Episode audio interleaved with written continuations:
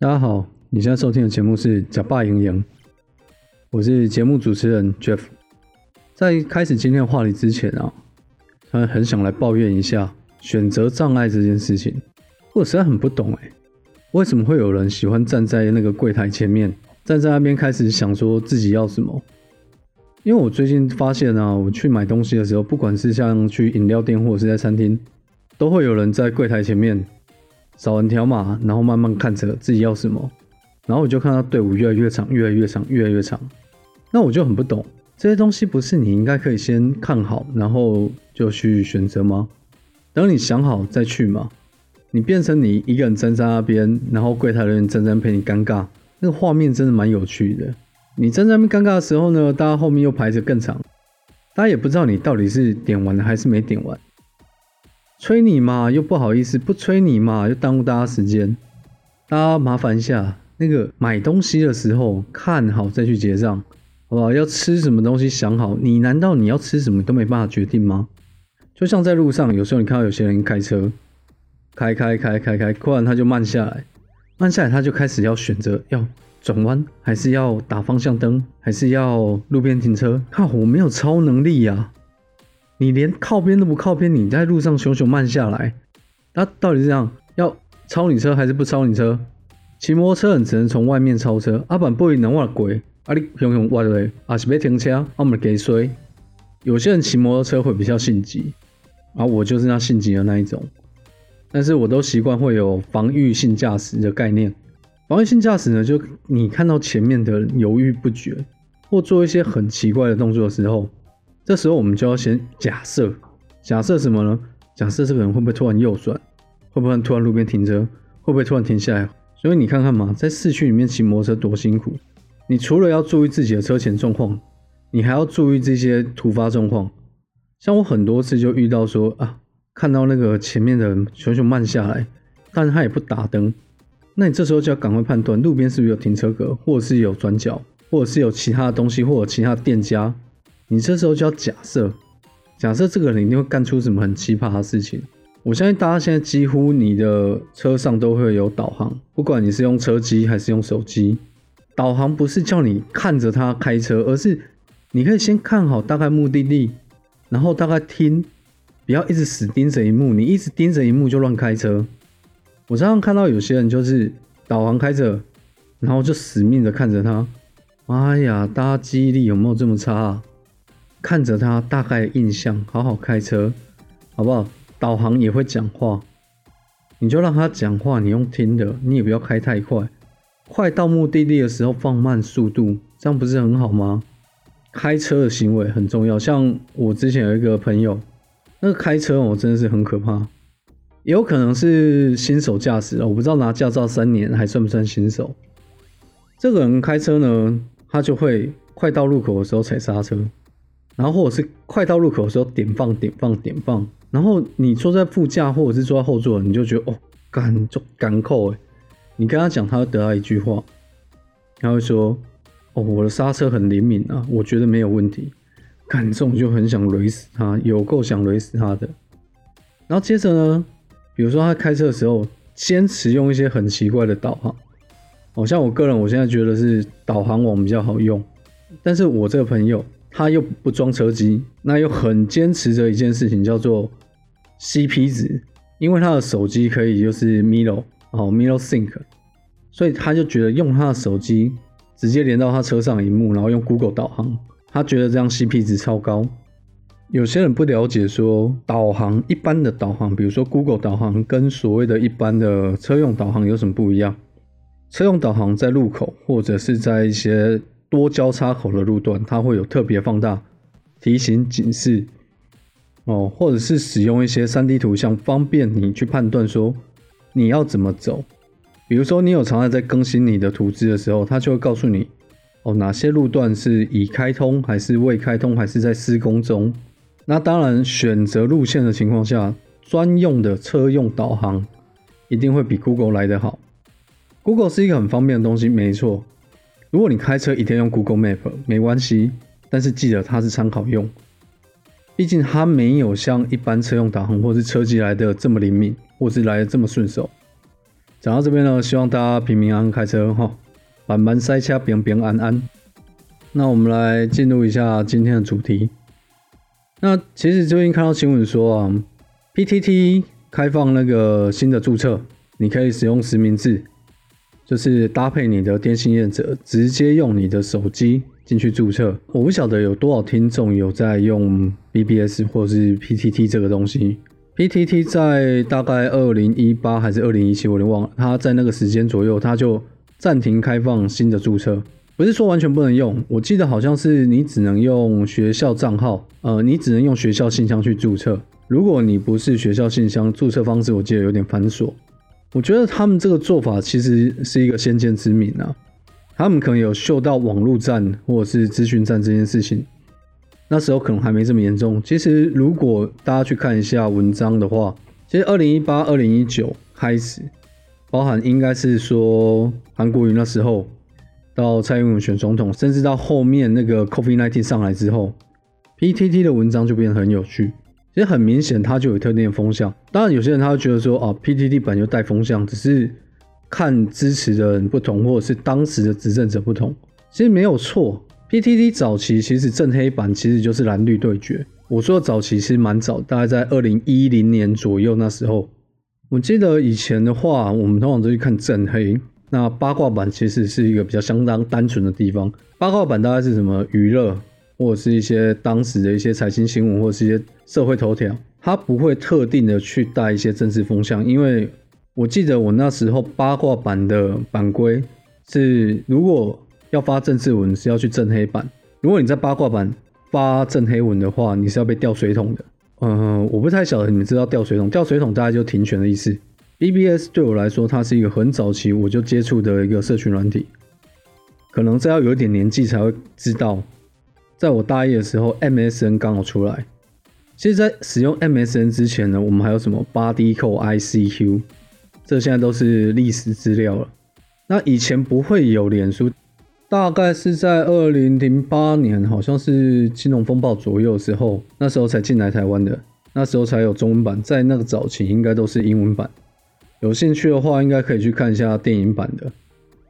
好，这题外话，其实那个时候 BBS 对我在上大学来讲，它是一个很有用的东西，因为那时候我们的网络，大部分的人网络都不是很快，大家是拨接上网，拨接上网就很耗流量嘛。如果你现在要去开网页查东西，哦，除非你有特别需求，一定要看图片或是什么的，那你才会去用网页浏览或去找资料，不然很多时候我们会在 BBS 上交换讯息，或者去找资料。像我以前在大学的时候，我们都是用 BBS 再去找不同的学校的系所的公关。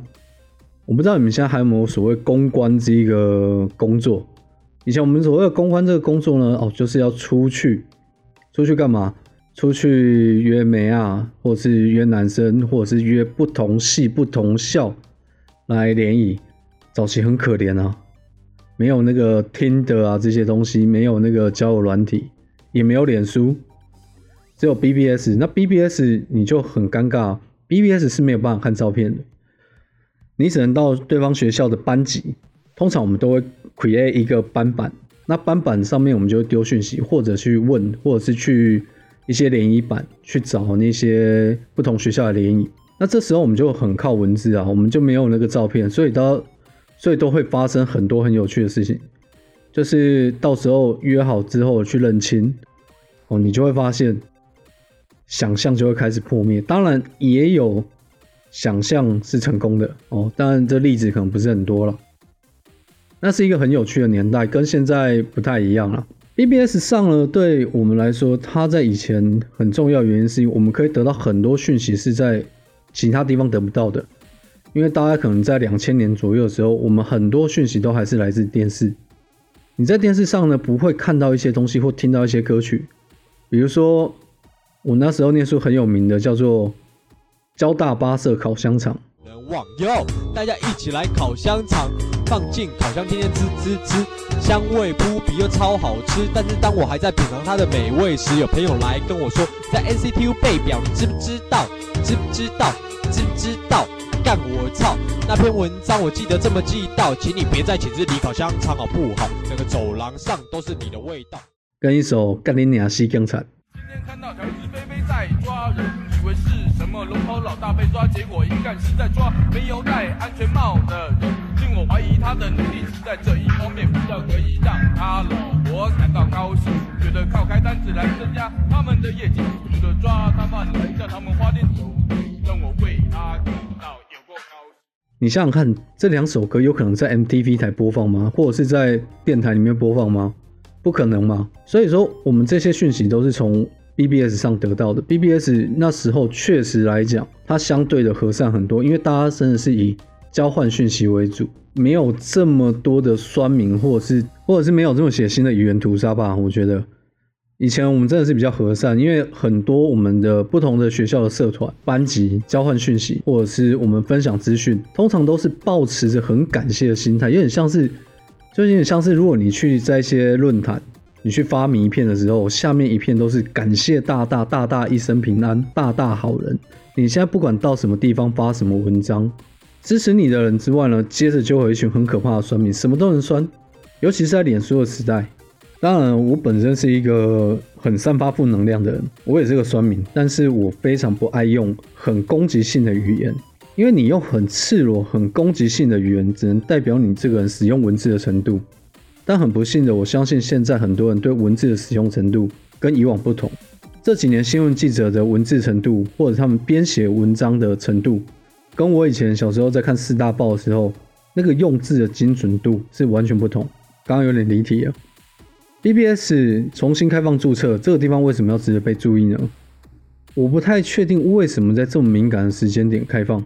呃，尤其是在前阵子，国防安全研究院发表了一个关于 PTT 里面假账号、假讯息的研究资料之后，PTT 开放，而且在前一阵子，哦，我记得应该大概是在六月底左右吧，PTT 的八卦版突然开始做了类似清洁动作吧，这蛮奇怪的。所谓清洁动作，我再解释一下。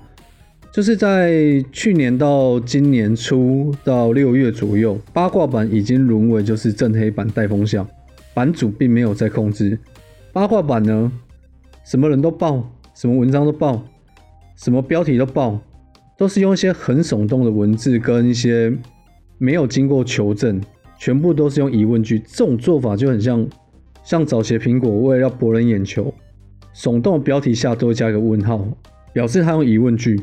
我个人不太喜欢这种做法，因为这相当于是一种很不负责任的事情。这表示你今天对你所说的话，你喜欢用疑问句去制造恐慌，给别人制造诸多的遐想。当你被拆穿，或者是当你讲的事实不是如此的时候，你就会甩锅，就说：“哦，我只是猜测，或者是我只是听别人说。”这种事情很常发生，当然脸书上也很多。但为什么 BBS 这件事情值得被注意？其实，在国家安全研究院在做这报之前，我大概就有听到有一些像报道者，然后像 IROG，哦，其他一些团体，他们有去做些，他们有去做一些相关的研究。其实他们也发现，很多的假账号其实是存在的，他们也是真有其人，他们也是收钱办事。如果想了解这些的话，你们可以去看一下百灵果，记得有一集是。呃，I R O G 的专访，然后最近有一集是报道者里面的一个记者的专访，哦，大家可以去听听看。有兴趣你们会看书，有点难刻了，我觉得我现在只有订到而已，还没读完。那这个部分呢，其实就很有趣的是，为什么 P T T 很容易变成是一个风向？因为它不像脸书一样，脸书的讯息比较清楚，脸书很多人其实大部分都你会有头贴，你会有资讯。脸书的名字呢，你也很容易搜寻得到。当然，有些人他会锁权限嘛，但是在脸书上，相对你这个人的足迹是比较容易被查核的。但 PTT 就有点痛苦，你知道吗？你当然你有很多的演算法，你有一些资料库，你可以去整理，你可以去用很庞大的演算法去找出这个人相关的一些文章。哦，当然还有搜寻这件事情。哦，那当然这就例外题外话。你是说你要去辨识这些人？在 BBS 的系统上，它确实有些难度，它没有这么容易啊。像我本身，我是从大学用 PTT 到现在。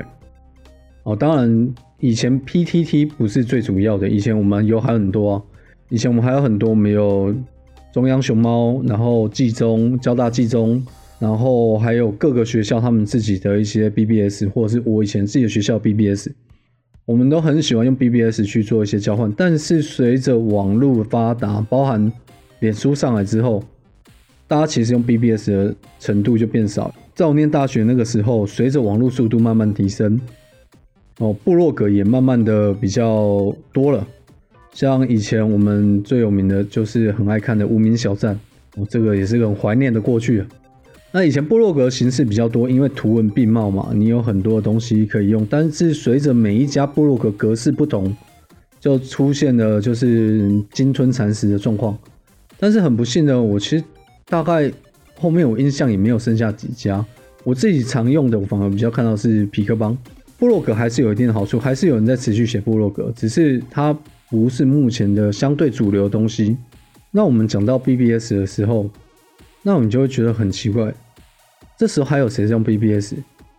其实你会去看一下你身边的一群人，不能说大部分啊，我只能说我身边有一些人的确是自诩为精英，自诩为绝亲。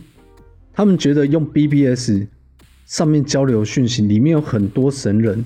他们可以得到非常独家的讯息，他们讲的话是真的，不可否认。BBS 里面很多神人，很多股票高手，很多资讯高手，甚至在你看 BBS 很多不同的版、不同文章，可以找到很多专业达人。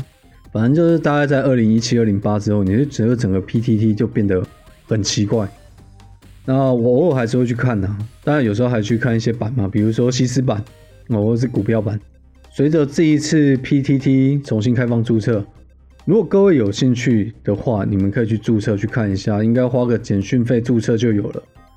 去看一下，了解一下，在以文字居多的一个论坛里面，你可以看到什么样的讯息。它是一个历史悠久的一个资讯交换站，不能说里面全部都是网军或是带风向的，它里面有很多不同的类别，你可以去得到很多的讯息。你们也可以去看一下正黑板跟八卦板，去看一下现在的人讲话会有多偏激，或者是动不动就要揍人家死，这个我真的不太懂。你在网络上，在网络上就算是没有你的真实姓名，或者是没有你的真实资讯，没有你的头贴，但是没事就揍人家死，然后就刚人家，然后睡人家老妈这种东西，我真的觉得堪忧啊，真的堪忧啊，网络文化堪忧。建议大家好好去注册看一看，看一下不同的立场，然后找一下自己喜欢的文章。当然，如果你有心的话，你当然可以多看一下，去看不同的文章，你就会发现特定的账号确实会有特定的立场。那至于是不是带风向，是不是网军，那就各位去判断啦。不管如何，PTT 重新开放注册是件好事，大乱斗时代开始。血流成河的局面可能要开始了，大家拭目以待。我是假霸营养主持人 Jeff，我们下次见，拜拜。